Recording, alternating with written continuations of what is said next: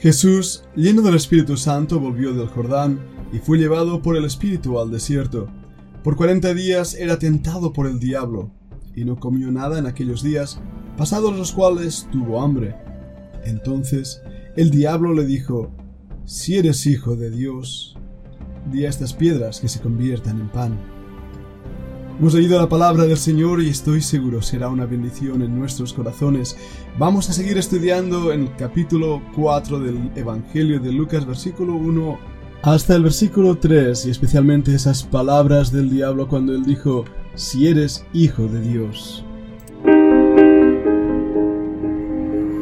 La Fundación Bíblica te invita a participar tanto de esta aula internacional hoy apegados a él como a sus cursos online en mol.fundacionbiblica.com.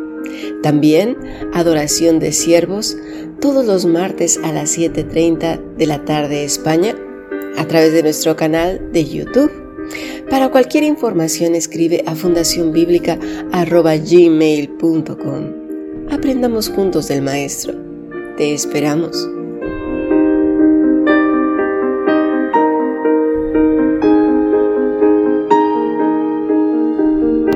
Lo largo de esta semana hemos estado viendo y estudiando en las escrituras esa relación entre padre e hijo del primer Adán, creado a la imagen de Dios, y también hemos estado viendo el segundo Adán, el Señor Jesucristo, el Hijo de Dios encarnado desde antes de la fundación del mundo, no creado, sin principio, sin fin de días, y eso puede chocar nuestra mente. Al hablar de la deidad del Hijo de Dios, el unigénito del Padre, nuestra mente finita humana cae en devoción y admiración, pues realmente no llegamos a entender lo que esto significa. Pero en este podcast vamos a adentrarnos en la palabra de Dios para descubrir al Hijo de Dios y la revelación que nos da en las Escrituras. Satanás quería tentar al segundo Adán, a Cristo. Y esa tentación no estaba en el orgullo o las pasiones humanas, como algunos comentaristas dicen. La tentación empieza con esas palabras si eres hijo de Dios. El ataque principal del mismo diablo se dirigía a esa relación filial entre el Padre y el Hijo, ya establecida desde antes de la eternidad. Ahora bien, también debemos ver ese momento en que el Señor Jesucristo toma forma humana, se humana. En ese aspecto no deja su relación filial con el Padre, pero en cuanto a su humanidad, sí que podemos decir que él tuvo un principio, pues fue concebido por el poder del Espíritu Santo y nació de una virgen. Ahora, en cuanto a su divinidad, él no tuvo principio, pues ha existido desde toda la eternidad. De hecho, leemos en Isaías 9:6, porque un niño nos es nacido, hijo nos es dado. ¿Ves ahí esa distinción? Es obvia, entre el niño que nació y el hijo que nos fue dado. Leemos también en Gálatas 4:4, donde se declara, cuando vino el cumplimiento del tiempo, Dios envió a su Hijo, nacido de mujer y nacido bajo la ley. ¿Lo veis? El que existía desde la eternidad llegó a ser, en la plenitud del tiempo, nacido. La descendencia de mujer, como va a declararnos también Génesis. De esta manera se declara que Cristo fue preexistente. Meramente se afirma que Él existió antes de que hubiera encarnado, puesto que todos los propósitos también afirman que Él existía desde toda la eternidad pasada. La idea de que Él era preexistente, solo en el sentido de ser el primero de todos los seres creados, así es como se llama la herejía arriana del siglo IV. Esta herejía no es una enseñanza moderna, ya venía desde esos tiempos. Pero hoy en día todavía hay personas que no entienden que el Señor Jesucristo, que es Dios mismo, no tiene principio de días ni fin de ellos, aunque sí hay esa relación entre el Padre, el Hijo y el Espíritu Santo. Sí pues, las pruebas de su preexistencia y las pruebas para su eternidad pueden ser agrupadas todas juntas para probar bíblicamente que Cristo es Dios, que Él es eterno. Y si Él es eterno, Él es Dios. Y las pruebas para la deidad de Cristo y su eternidad se sostienen unas a otras. Vamos a ver algunas de esas cosas, vamos a ver algunas declaraciones directas de las escrituras y también algunas implicaciones de las escrituras. Pasemos primeramente a ver esas declaraciones. La eternidad y la deidad de Jesucristo están sostenidas en una vasta área de las escrituras. Y esta vasta área de las escrituras nos revela una verdad que para el hombre es imposible de entender. La Biblia afirma que Cristo es infinito, que su persona es infinita y que su existencia eterna, igual con las otras personas de la Trinidad. Este hecho no fue afectado por su encarnación, no cambió esa relación dentro del seno de la Trinidad. Vamos un momento a Juan, capítulo 1 y versículo 1 y 2. En el principio era el verbo, y el verbo era con Dios, y el verbo era Dios. Este era en el principio con Dios. De acuerdo a Miqueas 5.2, donde nos dice, pero tú, Belén, Éfrata, pequeño para estar entre las familias de Judá, de ti me saldrá el que será Señor en Israel.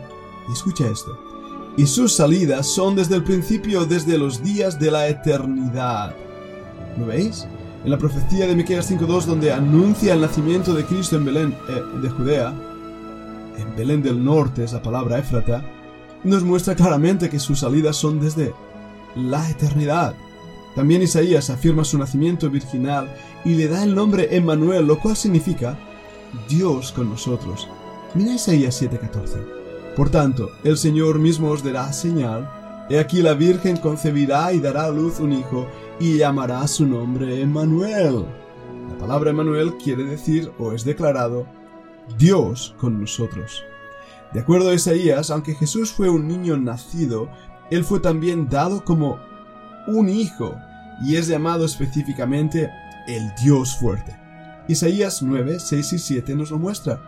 Porque un niño nos es nacido, hijo nos es dado, el principado sobre su hombro, y se llamará su nombre admirable, consejero, Dios fuerte, Padre eterno, príncipe de paz.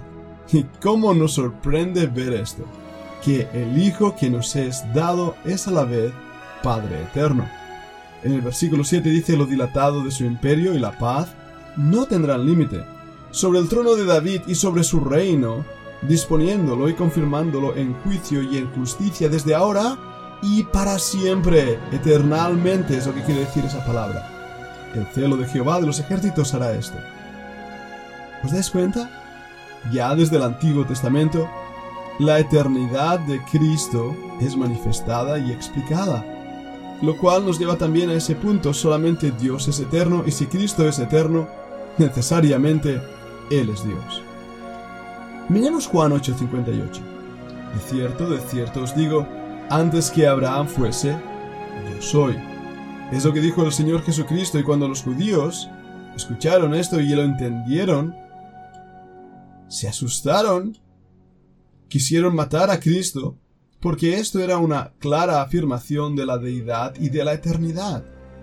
Mira Juan 8, 58 al 59. Jesús les dijo, De cierto, de cierto os digo, antes que Abraham fuese, yo soy. Tomaron entonces piedras para arrojárselas.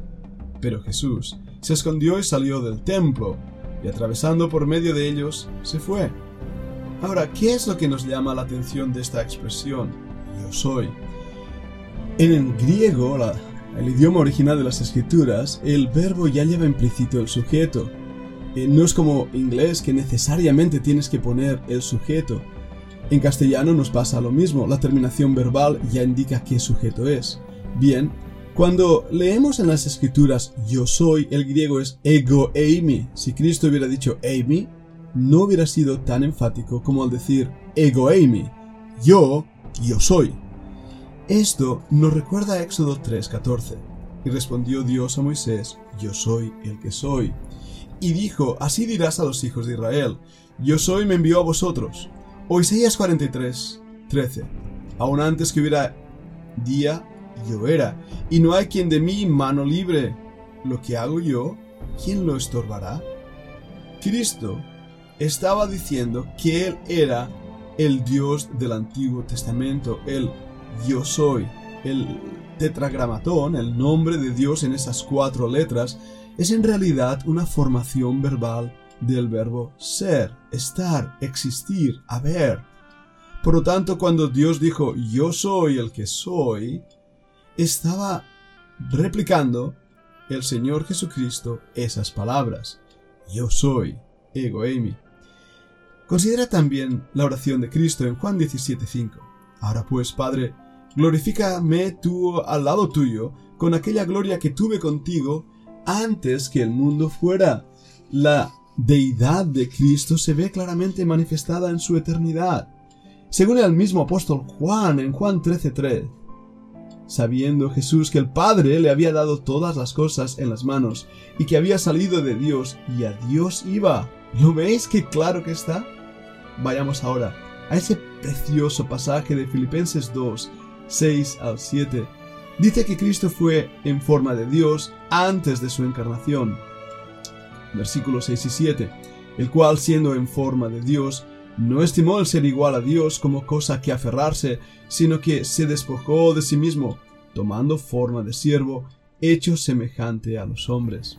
Ahora bien, esa palabra forma no implica que él no era Dios, sino que de hecho en griego hay dos palabras para forma y la que aquí aparece es esa palabra que dice la misma sustancia de lo que él era era Dios. Esto nos lleva a una admiración tan grande que nos hace caer a sus pies en adoración y alabanza y gloria, porque a ese Jesús que tantas veces le decimos lo que pensamos, sentimos, a ese Jesús fotografiado de mil maneras, imaginado de mil maneras por miles de artistas, ese Jesús es Dios mismo. Y entender estos principios de las escrituras nos hace ver aún más claramente lo fuerte, odioso, mordaz de la declaración del diablo, si eres hijo de Dios. El siglo XXI continúa repitiendo esas palabras donde muchos incrédulos dicen de Cristo lo que sea, exceptuando que Él es hijo de Dios. Vamos a seguir viéndolo en la segunda parte de este podcast. Te invito a que lo escuches.